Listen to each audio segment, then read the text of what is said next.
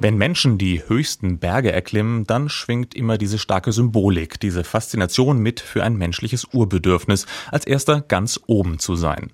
Dass es auch Menschen gibt, die aus ganz handfesten wissenschaftlichen Interessen ganz oben sein wollen, ist zum Glück auch ein Kennzeichen der Aufklärung.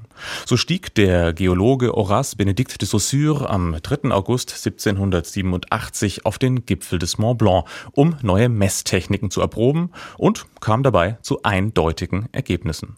Das SWR2 Zeitwort über einen besonderen Gipfelstürmer von Klaus Gülker. Glücksgefühle stellt man sich anders vor.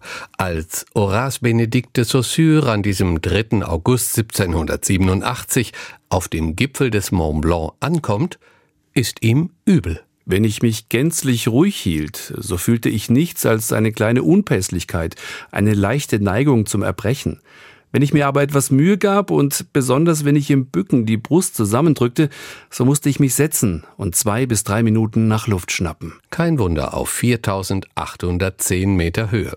Dennoch, de Saussure ist an diesem Freitag am Ziel seiner Träume. Ein Jahr zuvor haben die beiden Alpinisten Jacques Balmat und Michel Gabriel Paccard als Erste auf dem Gipfel gestanden. Zwei Männer, die damit de Saussure den Weg wiesen.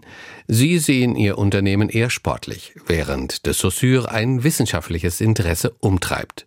Deswegen ist er als Privatgelehrter aus reichem Elternhaus seit Jahren schon auf und ab in den Bergen unterwegs, den Geologenhammer immer griffbereit.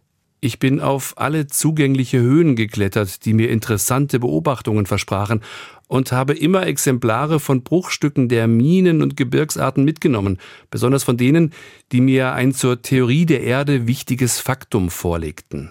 Das schreibt Horace Benedict de Saussure 1779 in seinem Hauptwerk Reisen durch die Alpen nebst einem Versuch über die Naturgeschichte der Gegenden von Genf. Seine Besteigung des Mont Blanc 1787 ist in diesem Zusammenhang in jeder Hinsicht ein Höhepunkt für den vielseitig aktiven Naturforscher. De Saussure erfindet ein Elektrometer und verbessert das Hygrometer. Zudem entwickelt er ein Instrument, mit dem die Farbintensität der blauen Himmelsfarbe gemessen werden kann, das sogenannte Cyanometer. Ob letzteres zum Einsatz kommt an diesem 3. August 1787, als der Mann ein Jahr nach der Erstbesteigung auf dem Gipfel des Mont Blanc steht, ist nicht bekannt. Die Sicht aber muss gut gewesen sein, wenn man liest, was der Gipfelstürmer über diesen Tag schreibt. Ich glaubte meinen Augen nicht, hielt es für einen Traum, als ich die majestätischen Gipfel, die fürchterlichen Hörner itzt unter meinen Füßen sah. Ihre Lagen gegeneinander, ihre Verbindungen, ihr Bau waren mir itzt deutlich und ein einziger Blick hebte Zweifel, welche Jahre von Arbeiten nicht hatten aufklären können. Oben angekommen ergötzt sich Horace Benedict de Saussure aber nicht nur an der Aussicht. Als Naturwissenschaftler begibt er sich an die Arbeit, um unter anderem die Höhe zu messen.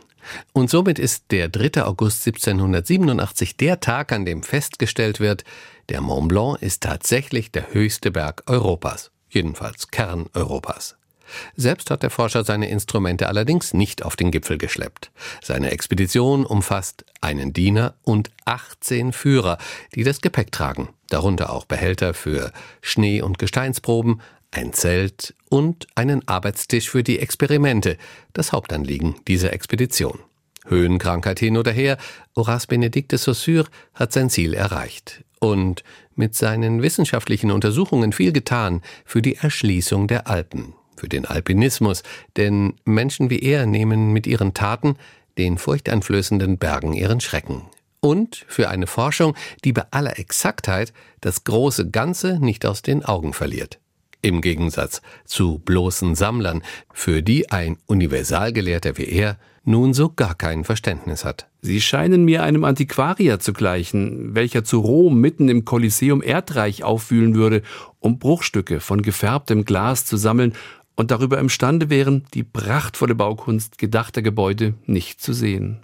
Am 3. August 1787 wird die Höhe des Mont Blanc exakt vermessen von Horace Benedict de Saussure. Das SWR2 Zeitwort von Klaus Gülker.